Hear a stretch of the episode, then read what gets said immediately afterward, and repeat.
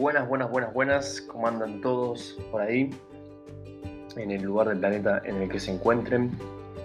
Mi nombre es Santiago, los voy a volver a acompañar nuevamente en un nuevo episodio que vamos a llamar Dominando las ocho etapas del Customer Experience. En lo personal es un tema que me gusta bastante, está muy relacionado con todo lo que tenga que ver con e-commerce, un poco con marketing digital, eh, auditoría UX, experiencia de usuario y demás. Por lo tanto, vamos a arrancar diciendo eh, a, qué, a, qué, nos referimos cuando hablamos de las etapas del Customer Experience. Bueno, tradicionalmente eh, en la materia de, de, marketing digital, o mejor dicho, de inbound marketing o marketing de contenidos, se utilizaba un famoso esquema de un funnel, como se dice en inglés, o un embudo, llamado AIDA, por sus siglas. Básicamente la primera A es de, eh, de atención, luego sigue la I latina de interés, luego la D de deseo y finalmente de acción. ¿sí? Es un bosquejo, mejor dicho, un esquema tradicional que lo que nos sugiere es lo siguiente. Nosotros a través del inbound marketing, a diferencia del outbound marketing, es decir, no, invasivo, no intrusivo, tenemos como objetivo tratar de conseguir la mayor cantidad de clientes potenciales.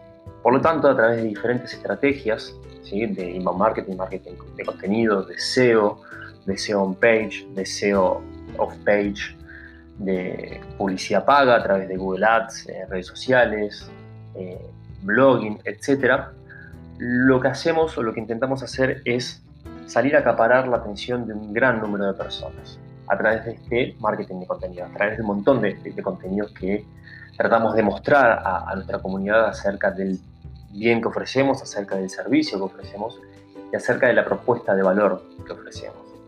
Por tanto, a través de, este contenido salimos a captar la atención de un, de un gran público. Supónganse, como su embudo lo indica, que la mitad de, ese público al que salimos a buscar, bueno, captamos la atención. Es decir, bueno, se, prendió la lamparita de, la mitad de estos usuarios y por lo tanto los invitamos a que accedan a nuestro sitio. Esa es, digamos, la primera etapa, la primera fase y cada una de estas fases tiene una estrategia diferente y un objetivo diferente. Por lo tanto, ya nos encontramos con la segunda etapa, que es la etapa de interés. Es decir, ya se encuentran en nuestro sitio y lo que buscamos es que tengan interés en el bien o servicio que ofrecen. Por eso es muy importante ahora atacar con otro tipo de estrategia, eh, lograr que esos eh, usuarios tengan interés sobre lo que hacemos, a lo que nos dedicamos. Por eso es muy importante, y acá entra mucho en juego todo lo que tiene que ver con, la auditoría IDEX, que es lo que vimos en los episodios pasados, ¿verdad? Es importante que si yo capté la atención de, ese público, bueno, que se encuentre con un sitio dignamente eh, atractivo y, funcional para que ese público pueda seguir navegando en mi sitio e investigando qué, es lo que, lo que hacemos y lo que ofrecemos. Por eso es muy importante y como lo dijimos anteriormente, bueno, que se encuentre con una página de inicio correcta, con una página de inicio estética, atractiva, con buenos colores, que respetemos los colores, las fuentes y todas las, cuestiones estéticas con el instrumento con el cual llamamos la atención. Es decir, si yo de repente saco un blog o saco un newsletter y el usuario se encuentra con una página totalmente distinta a lo que yo vengo comunicando en mi newsletter, bueno, ya, ya estoy arrancando con el pie izquierdo. Si tengo un e-commerce, bueno, obviamente darle seguridad, tranquilidad, practicidad armonía, que el producto que está buscando el cliente sea fácilmente eh, ubicable, poner un buen buscador, poner un buen carrito, buenas páginas de producto, buenas páginas de categoría con los filtros, eh, toda la información que, que, el cliente pueda llegar a necesitar y buscar la tenga disponible a través de páginas de contenido, etcétera, etcétera. Por lo tanto, si yo logro cumplir bien la estrategia de esta segunda fase, el cliente pasaría a tener deseo de querer adquirir el bien y el servicio.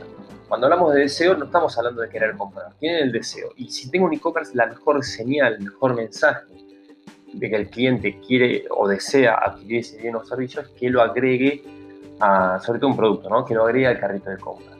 Pero todos sabemos que que un potencial cliente agregue un, producto al carrito de compras no necesariamente significa que lo vaya a comprar, ¿sí? porque todavía faltan ciertas técnicas, herramientas y estrategias para lograr convertir. Pero en esta tercera etapa de deseo, donde nosotros ya sabemos que el cliente quiere agregar un producto al carrito, tengo que cambiar un poco mi estrategia y dejar de, dejar de tener una estrategia más bien eh, consultiva, informativa, a una estrategia un poco más transaccional. Ahí es donde yo tengo que mostrar claramente cuál es el precio final del, producto, cuáles van a ser los costos de envío que tendrá que, eh, que costear el, cliente, si hay algún costo adicional tengo que ser transparente y comunicárselo antes de que lo agregue el carrito, si el cliente quiere comprar el producto en cuotas, bueno, cuál va a ser el costo de esa financiación, si el cliente quiere comprar un producto relacionado, bueno, tenerlo a la mano. Eh, hay un montón de información, más bien del tipo transaccional, que es a la que tenemos que, llevar al cliente y que sea de, una lectura clara, transparente y sencilla. ¿Sí? Por tanto, si hemos logrado una buena estrategia en el primer, eh, segundo y tercera fase, es decir, la atención, el interés y el deseo, significa que ya hemos tenido un buen lead de calidad. ¿sí?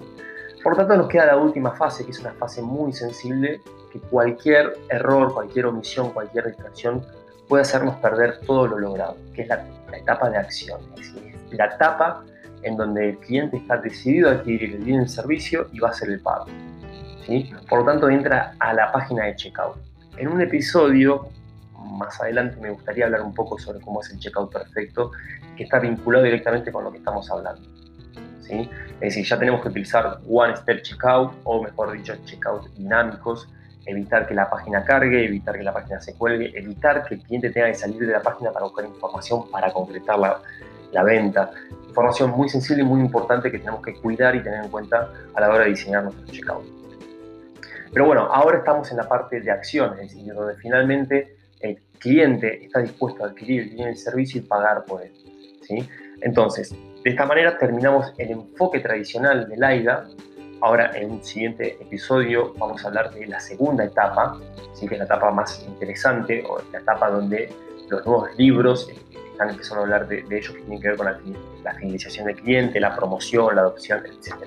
Pero el AIDA básicamente lo que implica es esto, como desde la atención hasta la acción de, de comprar por parte del cliente, vamos utilizando diferentes estrategias de comunicación. En un comienzo, desde una comunicación mucho más consultiva, mucho más informativa, mucho más liviana, y luego una, una comunicación mucho más transaccional, mucho más comercial, que tiene que ver más con ofertas, que tiene que ver más con productos relacionados, eh, con descuentos, con promociones, con formas de pago, eh, formas de envío, etc. Por lo tanto, este es el famoso modelo AIDA y a continuación vamos a hablar sobre las cuatro etapas que siguen ¿sí? para cerrar el, el círculo.